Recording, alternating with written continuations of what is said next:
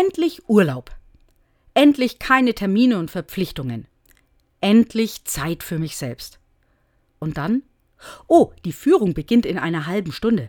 Das Ausflugsschiff hat feste Abfahrtszeiten.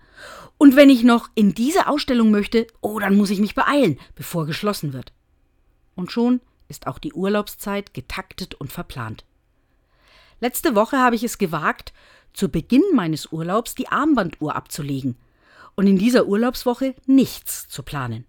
Morgens ohne Wecker aufzustehen und dann in den Tag zu leben, zu tun und zu lassen, wonach mir gerade ist, ohne Termindruck und ohne vorgeplanter Aktivität. Es war ein besonderes Erleben. Zeitlos leben, ganz im Jetzt, auf die inneren Bedürfnisse hören, erspüren, was dran ist, und dann offen zu sein für das, was sich zu seiner Zeit bietet. Klar habe ich auch Termine wahrgenommen, habe mich mit meiner Freundin getroffen und eine Ausstellung besucht. Aber nicht, weil es von langer Hand geplant war, sondern weil ich gespürt habe, das will ich jetzt tun.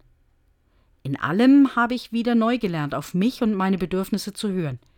Ich hoffe, dass ich mir davon ein Stück bewahren kann, wenn der Alltag wieder beginnt.